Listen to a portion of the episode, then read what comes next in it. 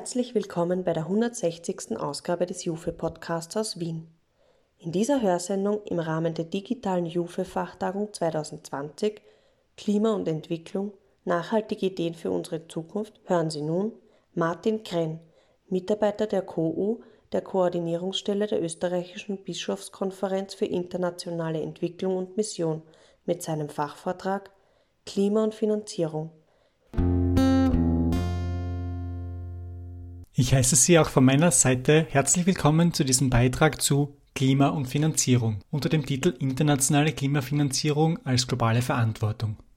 Mein Name ist Martin Krenn und ich arbeite für die Koordinierungsstelle der österreichischen Bischofskonferenz für internationale Entwicklung und Mission, kurz KO.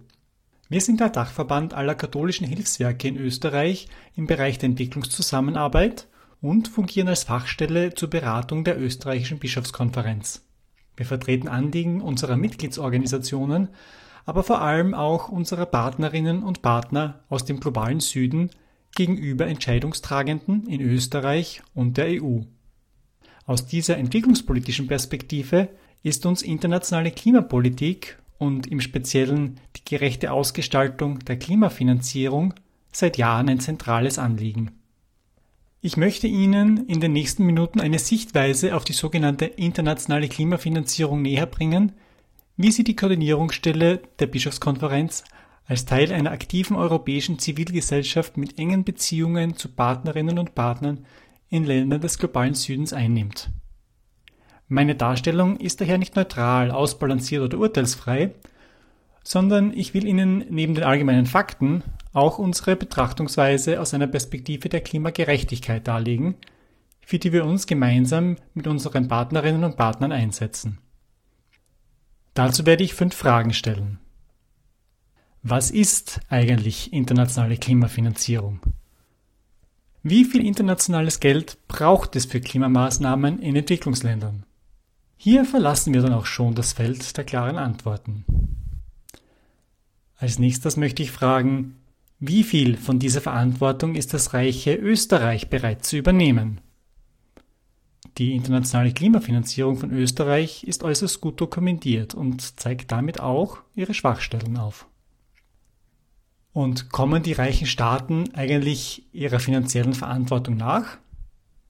Und spätestens hier wird selektiv bewertend und auch ungemütlich. Abschließend muss ich dann auch noch fragen, wie kann das gut enden? Was ist eigentlich internationale Klimafinanzierung? Es gibt keine klar operationalisierte Definition von internationaler Klimafinanzierung im Gegensatz zur Entwicklungsfinanzierung, welche über die Official Development Aid, die ODA, klar vom OECD Development Assistance Committee definiert wird. Allgemeine Beschreibung von Klimafinanzierung wurde zum Beispiel 2014 vom Standing Committee on Finance der Klimarahmenkonvention gemacht, wonach Klimafinanzierung eine Finanzierung ist, die darauf abzielt, Emissionen zu reduzieren, Senken von Treibhausgasen zu verbessern und die Verwundbarkeit von menschlichen und ökologischen Systemen zu reduzieren sowie deren Resilienz gegenüber negativen Auswirkungen des Klimawandels zu erhöhen. Das Pariser Abkommen gab dann noch eine sehr allgemeine Definition von Quellen dieser Finanzierung an. Diese besagt, Klimafinanzierung bezeichnet lokale, nationale oder transnationale Finanzierung, die durch öffentliche, private oder alternative Finanzquellen, welche Aktivitäten zum Klimaschutz und zur Klimawandelanpassung unterstützen. Das ist eine sehr dichte Definition, die ich ein wenig auseinandernehmen möchte. Grundsätzlich sprechen wir von der internationalen Klimafinanzierung in diesem Beitrag. Das heißt, es geht hier nicht um Maßnahmen, die von einem Staat selbst innerhalb des Staates finanziert werden, sondern es geht im Wesentlichen um die Finanzmittel, die Industriestaaten an Entwicklungsländer zur Verfügung stellen. Obwohl mittlerweile auch andere Staaten dazu eingeladen sind, internationale Klimafinanzierung im Rahmen ihrer Möglichkeiten bereitzustellen.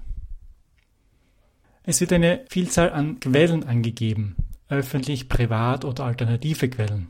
Es geht bei der internationalen Klimafinanzierung also nicht nur um öffentliche Finanzierung durch Zuschüsse, Kredite oder Garantien oder Eigenkapitalbeteiligungen, sondern auch um private Investitionen und die noch immer nicht existierenden alternativen Finanzquellen, wie dies zum Beispiel eine globale CO2-Steuer darstellen könnte. Eingesetzt kann Klimafinanzierung werden für den Klimaschutz, also die Emissionsreduktion, oder für die Anpassung an die Folgen des Klimawandels. Hier besteht eine sehr klare Auslassung. Denn die Entschädigung von unwiederbringlichen Verlusten und Schäden, die durch Klimawandelfolgen entstanden sind, auch Loss and Damage genannt, ist in dieser Definition nicht enthalten. Dieser Bereich wird aber im fortschreitenden Klimawandel immer wichtiger werden. Aber nach wie vor wird dieser Bereich äußerst unterschiedlich von den Hauptverursachern und den hauptbetroffenen Staaten gesehen. Internationale Klimafinanzierung zieht auch noch eine Grenze zu anderen globalen Finanzflüssen, obwohl das Pariser Klimaabkommen genau diese anderen Finanzflüsse, also alle globalen Finanzflüsse wie Investitionen, sehr wohl ganz klar im Artikel 2.1c als eines der drei Ziele des Pariser Klimaabkommens erwähnt. Denn da wird gesagt, dass alle Finanzflüsse in Einklang mit einer klimasicheren Entwicklung äh, gebracht werden müssen. Das würde auch Investitionen in fossile Energie und deren Infrastruktur oder davon abhängige Wirtschaftsunternehmungen betreffen.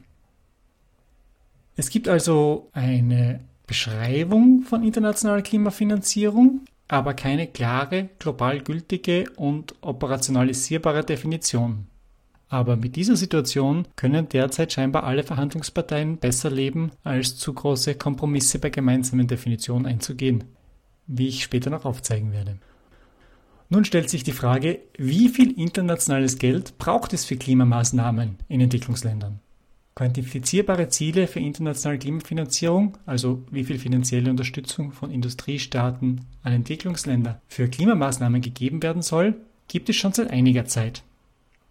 Bei der UN-Klimakonferenz im Jahr 2009 wurde zum Beispiel unter dem Namen Fast Start Finance von Industriestaaten zugesichert, in der Periode vom Jahr 2010 bis 2012 30 Milliarden US-Dollar als neue und zusätzliche Ressourcen für Klimaschutz und Klimawandelanpassung zur Verfügung zu stellen.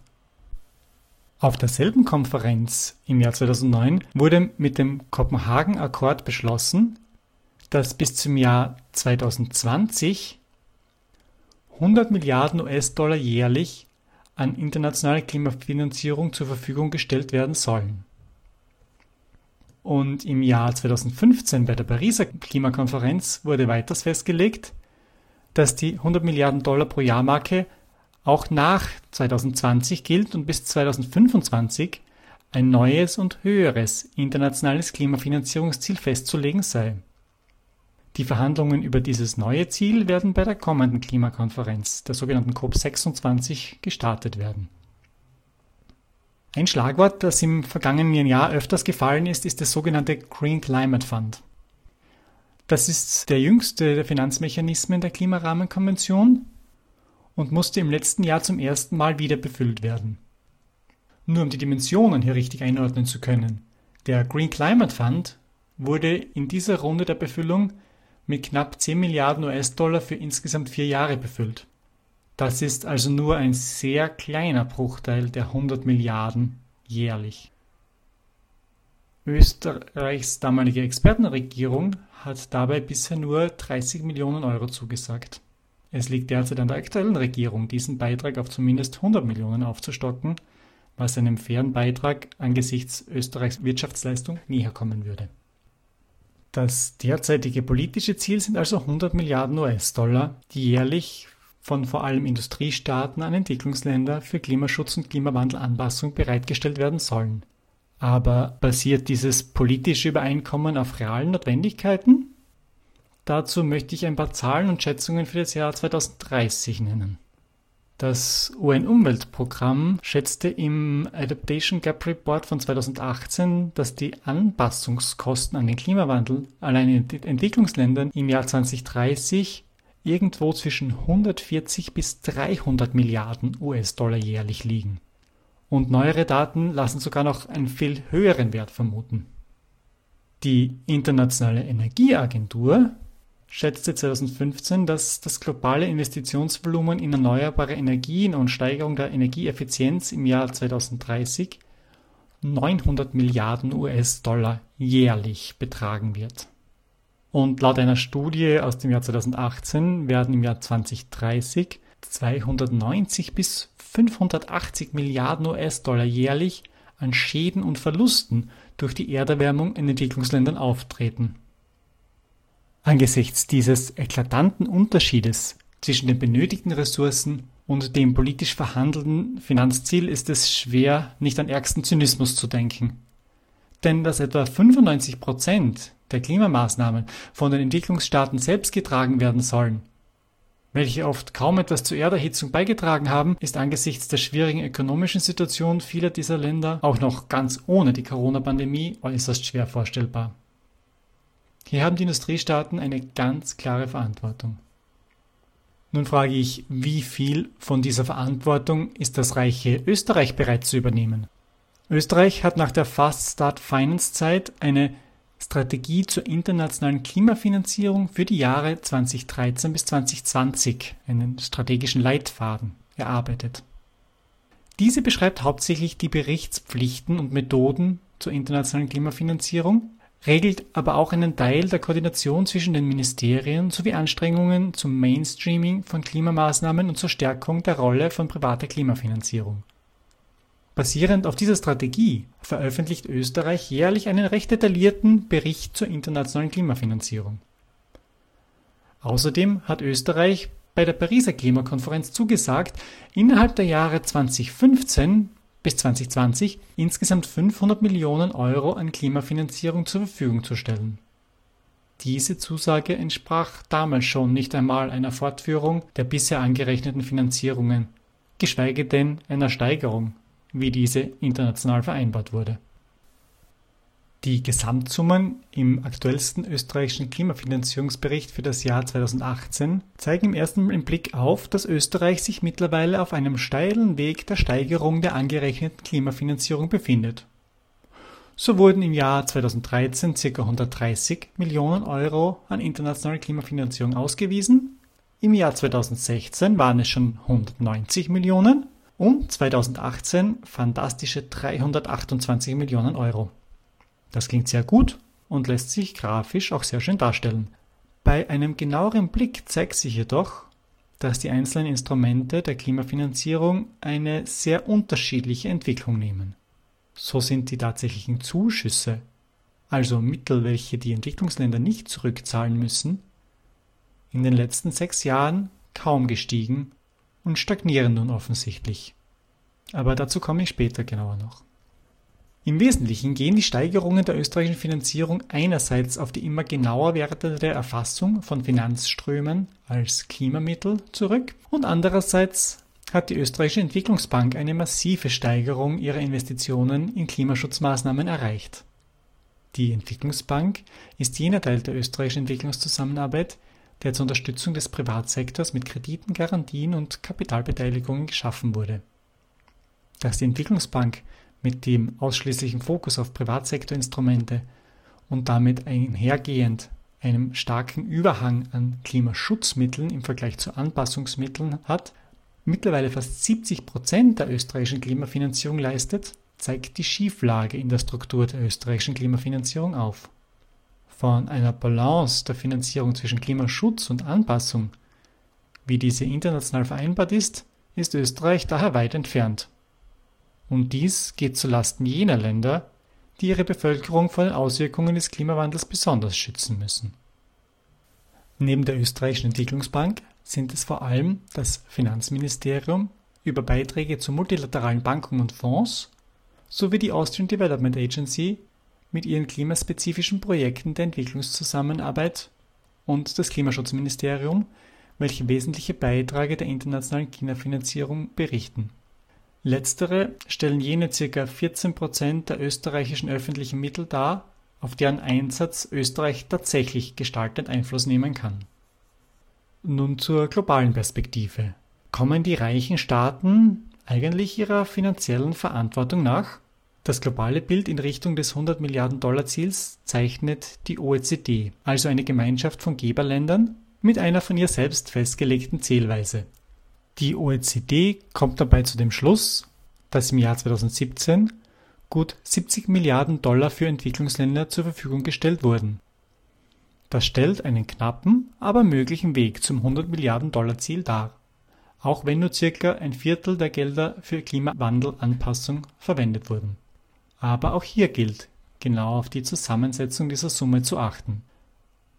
Daher hat die Nichtregierungsorganisation Oxfam einen Schattenbericht zu diesem globalen Bild erstellt, in welchem nur die Nettoleistungen gezählt werden, also jene Gelder, die tatsächlich geflossen sind und auch nicht wieder zurückbezahlt werden müssen. Oxfam kommt dabei auf einen Wert der tatsächlichen Unterstützung von Entwicklungsländern, der nicht einmal 40 Prozent jener von der OECD vermeldeten Summe erreicht. Und für das Jahr 2020 wurden maximal 34 Millionen Euro an klimaspezifischen Transferleistungen prognostiziert. Hier zeigt sich ein gewaltiger Unterschied in den tatsächlichen Leistungen der Industriestaaten und den anrechenbaren Leistungen durch die breite und auch unklare Definition des Begriffs internationale Klimafinanzierung. Damit wird klar, dass ein großer Teil der 100 Milliarden, die selbst nur einen Bruchteil des benötigten Finanzvolumens darstellen, keine budgetär wirksamen Beiträge der Industriestaaten sind, sondern zu einem guten Teil aus Krediten, welche mit Zinsen zurückbezahlt werden müssen, aus Garantien und Besicherungen von Exportkrediten, welche oftmals gar nicht fällig werden und zudem ein Mittel der nationalen Wirtschaftsförderung der Geberländer sind, oder aus Dividenden abwerfenden Eigenkapitalbeteiligungen besteht. Und ein weiterer und wachsender Teil sind von der öffentlichen Hand irgendwie mobilisierte private Finanzflüsse. Ob und wie der Zusammenhang dieser mobilisierten Mittel mit der Interventionen der Staaten ist, wird auch in der Entwicklungsfinanzierung kontrovers diskutiert.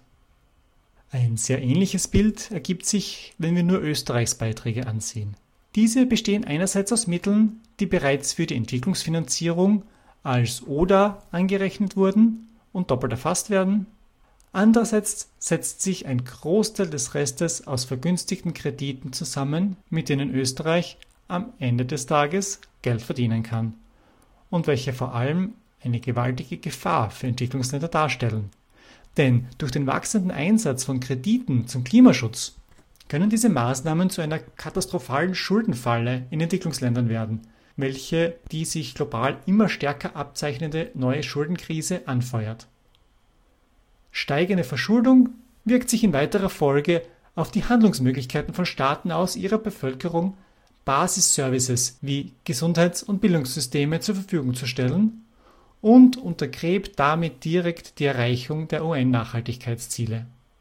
Abschließend kann ich nur fragen, wie kann das gut enden? Die internationale Klimafinanzierung ist sicher ein zentrales und extrem wichtiges Instrument, um eine globale und gesellschaftsübergreifende Antwort auf die Erderhitzung zu finden. Über sie können unterschiedliche Verantwortlichkeiten für die Erderhitzung und verschieden starke Betroffenheiten durch die Auswirkungen verhandelt werden. Sie stellt den Schlüssel für den Erfolg von internationalen Vereinbarungen dar und kann gemeinsam mit der Entwicklungsfinanzierung einen wichtigen Beitrag zur gerechten Ausgestaltung unserer Zukunft in allen Teilen der Welt leisten. An der aktuellen Ausgestaltung dieser Finanzmittel und auch am Volumen muss jedoch dringend einiges geändert werden.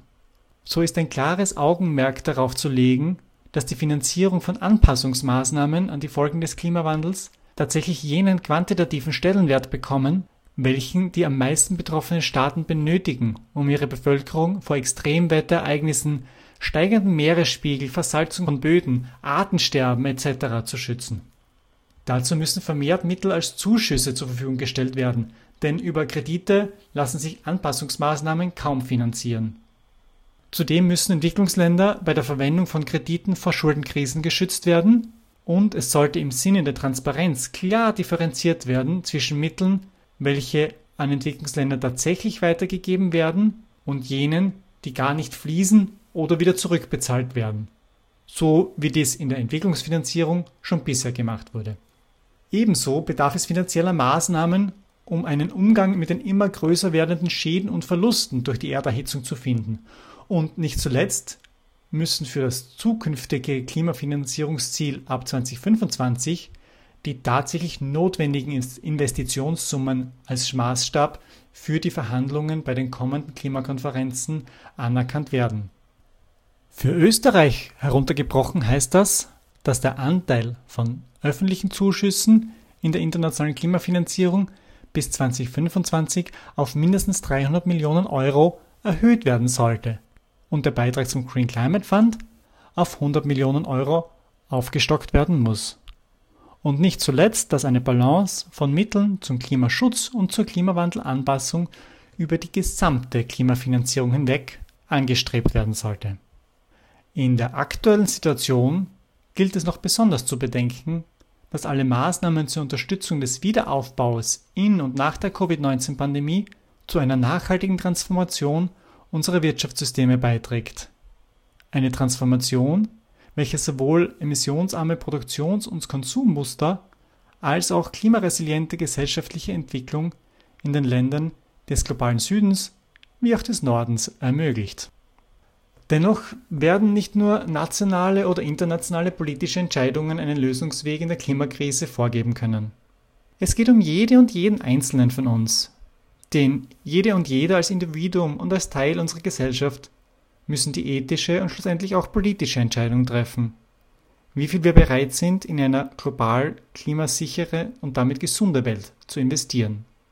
Die wirtschaftliche Sinnhaftigkeit davon ist ohne dies spätestens seit dem Investieren in Klimaschutz, Investieren in Wachstum Report der OECD von 2017 klar dargelegt.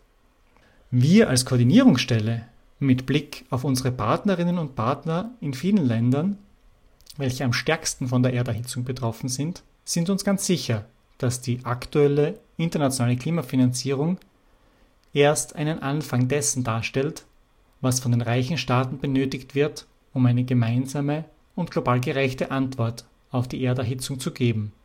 Eine Antwort in einem Ausmaß, welche den Herausforderungen der 17 nachhaltigen Entwicklungsziele ebenso gerecht wird wie den ethischen Verpflichtungen, welche wir als ungefragte Nutznießerinnen und Nutznießer dieser planetaren Luftverschmutzung gegenüber den am meisten leidenden gesellschaftlichen Gruppen haben. Ich danke Ihnen für Ihr Interesse an diesem Beitrag und ich danke dem Institut für Umwelt, Friede und Entwicklung für die Einladung zu dieser Online-Veranstaltung. Dankeschön. Sie hörten Martin Krenn, Mitarbeiter der KOU, der Koordinierungsstelle der Österreichischen Bischofskonferenz für internationale Entwicklung und Mission, mit seinem Fachvortrag Klima und Finanzierung diese Hörsendung wurde mit Unterstützung der Austrian Development Agency erstellt. Informationen zu diesem und weiteren Themen finden Sie auf unserer Website unter www.jufe.at. Ich darf mich an dieser Stelle von Ihnen verabschieden und freue mich auf ein Wiederhören.